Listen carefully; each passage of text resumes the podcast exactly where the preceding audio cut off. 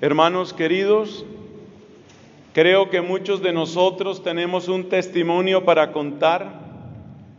Creo que muchos podríamos repetir con aquella multitud admirada que Cristo todo lo ha hecho bien. Él es el que hace oír a los sordos y hablar a los mudos. Esta frase del Evangelio me hace recordar la experiencia de un gran santo de nuestra Iglesia Católica, San Agustín, el cual describía su conversión con palabras como estas. Hablaste y quebraste mi sordera, brillaste y curaste mi ceguera, exhalaste tu aroma y pude aspirarlo. Él utilizaba ese lenguaje para referirse a los órganos de los sentidos y para hablar de la maravillosa intervención de Dios en su vida.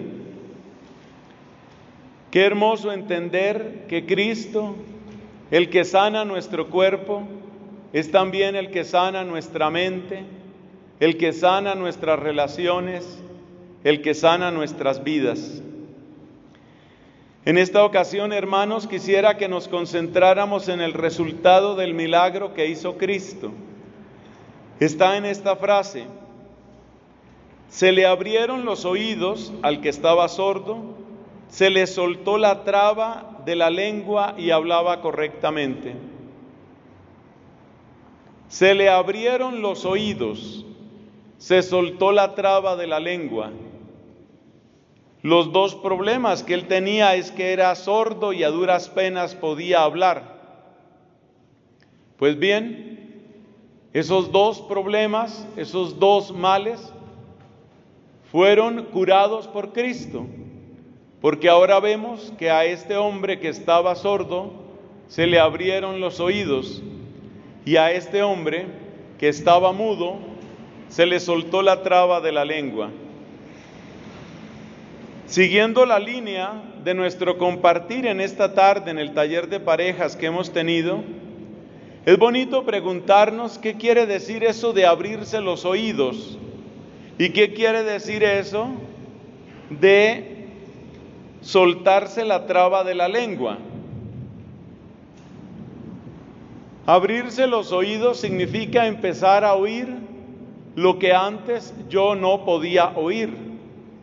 Por ejemplo, oír la palabra de Dios. O por ejemplo, oír el dolor de mis hermanos. O por ejemplo, oír el llamado de responsabilidad que tiene la hora presente para mí, en el hoy de mi país, en el hoy de mi ciudad Oír la voz de Dios que me muestra su amor. Oír la voz del prójimo que me muestra su necesidad. Y oír la voz del momento presente que me muestra mi responsabilidad. Eso significa saberme amado, volverme compasivo y empezar a ser responsable. Eso es abrirse los oídos y yo creo que todos los aquí presentes necesitamos eso.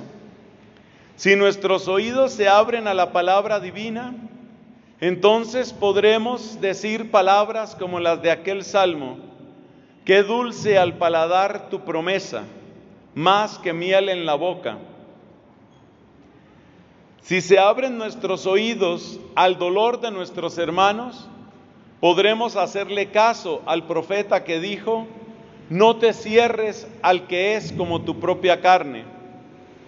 Y si entendemos la responsabilidad del momento presente, seremos obedientes a lo que también dijo Cristo, que debíamos leer los signos de los tiempos, entender la época en que estamos viviendo.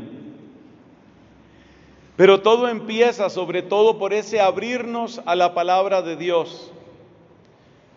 Hace muchos años, cuando era un joven, empecé a asistir a un grupo de oración, un grupo de la renovación carismática católica. Y me sucedió una experiencia que siempre la cuento con un poquito de vergüenza, ya va a ver, usted por qué. Estábamos en el grupo y se acostumbraba a compartir la palabra de Dios y preguntar luego a las personas qué nos decía esa palabra. Había muy buenos líderes en esa comunidad, en ese grupo, se llamaba el grupo Espíritu Santo. Y la persona con que sucedió esta historia que les voy a contar vive todavía, es una persona muy mayor y tengo un recuerdo entrañable de esta bendita mujer. Ella nos leyó a todos un pasaje de la Biblia y luego fue preguntando a algunos qué nos decía. Y entonces me preguntó a mí, ¿qué te dice este pasaje? A ti, Nelson, ¿qué te dice este pasaje? Fue un momento vergonzoso, casi angustioso.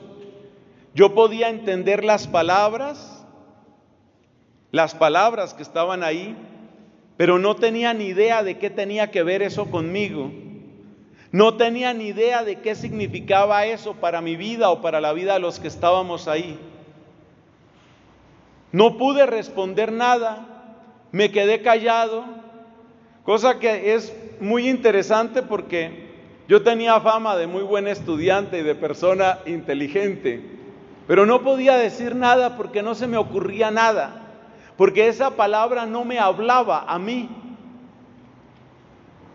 Guardo en mi corazón esa experiencia vergonzosa, un poco humillante, y la comento así con sencillez, porque es de las veces en mi vida en que yo he descubierto que uno puede estar sordo para Dios. Pidamos al Señor que abra nuestros oídos para que podamos de verdad captar su palabra, disfrutarla, saborearla, aplicarla a nuestra vida y compartirla. Pero cuando digo compartir la palabra viene la otra parte del milagro. Se le soltó la traba de la lengua y hablaba correctamente. Se le soltó la traba de la lengua. Es como que este hombre sí podía hablar, pero la boca se le trababa cuando trataba de hablar. Me puse a investigar la palabra del original griego. La palabra es desmos. Y esa palabra sirve para referirse a una atadura, a una ligadura, algo que está amarrado, atado, una cadena. Y entonces me pongo a pensar cuántas ataduras hay en tantas personas y en tantas familias. Tristemente, ayer leí una estadística. En este país, oiga esto que es escalofriante, cada dos horas en promedio se reporta algún caso de abuso de algún niño o alguna niña. Ese es el nivel de maltrato infantil que tiene este país en este momento. La mayor parte de los maltratadores a los niños y a las niñas son personas de su propia familia, la inmensa mayoría de los casos. La inmensa mayoría son varones de los maltratadores, pero hay también algunos casos de mujeres. ¿Cuál es el denominador común que tienen los abusadores? Amordazar a la víctima. Todo abusador necesita asegurarse de que la persona abusada no vaya a decir nada. Amordazar, llevar al silencio a su víctima. Porque claro, si esa niña abusada o si ese niño abusado cuenta, pues se daña el propósito del abusador. Y a mí esto me parece tan grave me pongo a pensar cuántas veces nosotros tratamos de amordazar a las otras personas, a decir no puede contar, no le diga a nadie. Hay que tener cuidado con esto. Hay que tener cuidado porque es una forma de tortura psicológica. Lamentablemente se ha dado incluso en círculos espirituales y de nuestra iglesia católica. No tiene mucho que ver con este tema, pero ya que lo estoy diciendo, desconfíen ustedes de todo movimiento espiritual en el cual alguien les diga, esto no se puede contar, esto no se puede decir. Desconfíen ustedes de todo sacerdote que diga, usted confiésese siempre conmigo. Derecho del fiel católico es escoger aquella persona con la que quiere hablar precisamente para que no haya traba en la lengua, para que esta traba no exista. Esa libertad tiene que haber. Y lamentablemente en las sectas, y ha habido un poco de espíritu sectario también en algunos lugares de la Iglesia Católica, se mete esa idea de apoderarse de la conciencia de las personas y no le cuente a nadie y cuidado cuenta. La expresión no le cuente a nadie y cuidado cuenta es la frase de todo abusador o de toda abusadora. Y es una traba, es una cadena, es una ligadura que pretende amarrar con miedo la lengua de la persona. Tenemos que romper esas cadenas de miedo, tenemos que romper esas mordazas y no debemos permitir que las víctimas, sean quienes sean, deban permanecer en la estrechísima prisión de un silencio obligado. Es necesario que la persona pueda hablar. Esa es la libertad fundamental para encontrar un camino de sanación, incluso un camino de perdón. Es necesario hablar. ¿Cuáles son las ligaduras? ¿Cuáles son las cadenas que amarran nuestro lenguaje? La más poderosa, la más frecuente es la que ya he mencionado, el miedo. Por eso en esta Eucaristía vamos a pedirle al Señor que nos libere de nuestros miedos, que podamos hablar, que recuperemos el derecho de hablar. Hablar no es imponer, hablar no significa que yo tenga siempre la razón, pero hay que tener el derecho de expresarse, hay que tener el derecho de hablar. Es muy importante que los hijos sepan que pueden hablar con sus papás, y es necesario que los papás sepan que pueden hablar a sus hijos y que serán escuchados. Allí donde se garantiza la capacidad de escucha, se recupera el derecho de hablar. Así que el primer daño, el daño terrible, la terrible ligadura, la que hace que muchas personas no puedan hablar es el miedo fundamentalmente. Ese miedo tiene muchos rostros. Está el miedo que proviene de una amenaza directa, como el caso de los abusadores que he mencionado antes. Pero hay también otras formas de miedo, a veces miedos que nosotros mismos nos imponemos. Por ejemplo, a veces tenemos un miedo terrible a hacer el ridículo. Muchísimos católicos no dan testimonio de su fe porque temen que si se muestran como creyentes y como católicos, pues van a ser ridiculizados. Es necesario romper ese respeto humano. No tenemos que ser exhibicionistas, ni fanáticos, ni fundamentalistas, pero en lo que tiene que ver con nuestra fe, ¿por qué la vamos a esconder? No es algo de qué avergonzarse, es algo para agradecer, es algo para sentirse orgulloso en el buen sentido de la palabra. Entonces hay que romper también con esos automiedos, con esos miedos que uno mismo se pone ese miedo que hace que uno esconda su fe, que uno esconda su testimonio, hay que quitar ese miedo. Y el último miedo del que quiero hablar, la última trampa o ligadura que hay que romper, es ese miedo que se ha metido socialmente de que ahora todo el mundo se ofende por todo, todos ofendidos. Cualquier cosa que se va a decir, no, me estás ofendiendo, estás ofendiendo al tal colectivo, estás ofendiendo a una minoría, estás ofendiendo. Un momento, una cosa, es que todos tenemos que ser respetuosos. Esa es una cosa. Otra cosa es que tenemos que estar de acuerdo. Porque es que hay mucha gente que nos está haciendo este chantaje. Nos están diciendo que si no estamos de acuerdo con ellos, entonces los estamos irrespetando. No, yo no tengo que estar de acuerdo contigo para que tú me digas que te estoy respetando. Y el desacuerdo contigo no es irrespeto. Esto vale especialmente con ese famoso lenguaje de las fobias. Que tú eres homófobo, yo no soy ningún homófobo, ningún homófobo soy. Respeto te tengo a ti como persona, por supuesto. Pero eso no significa que yo tenga que estar de acuerdo ni con tus opciones ni con tus prácticas, de ninguna manera.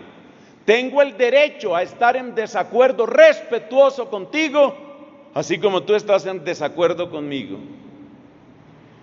¿Qué pasa? Que con tanta gente que vive ofendida por todo, entonces ahora los católicos, incluyendo algunos sacerdotes, se están volviendo acomplejados, acomplejados, no, no se pueden tocar ciertos temas porque son temas sensibles, porque son temas que van a incomodar.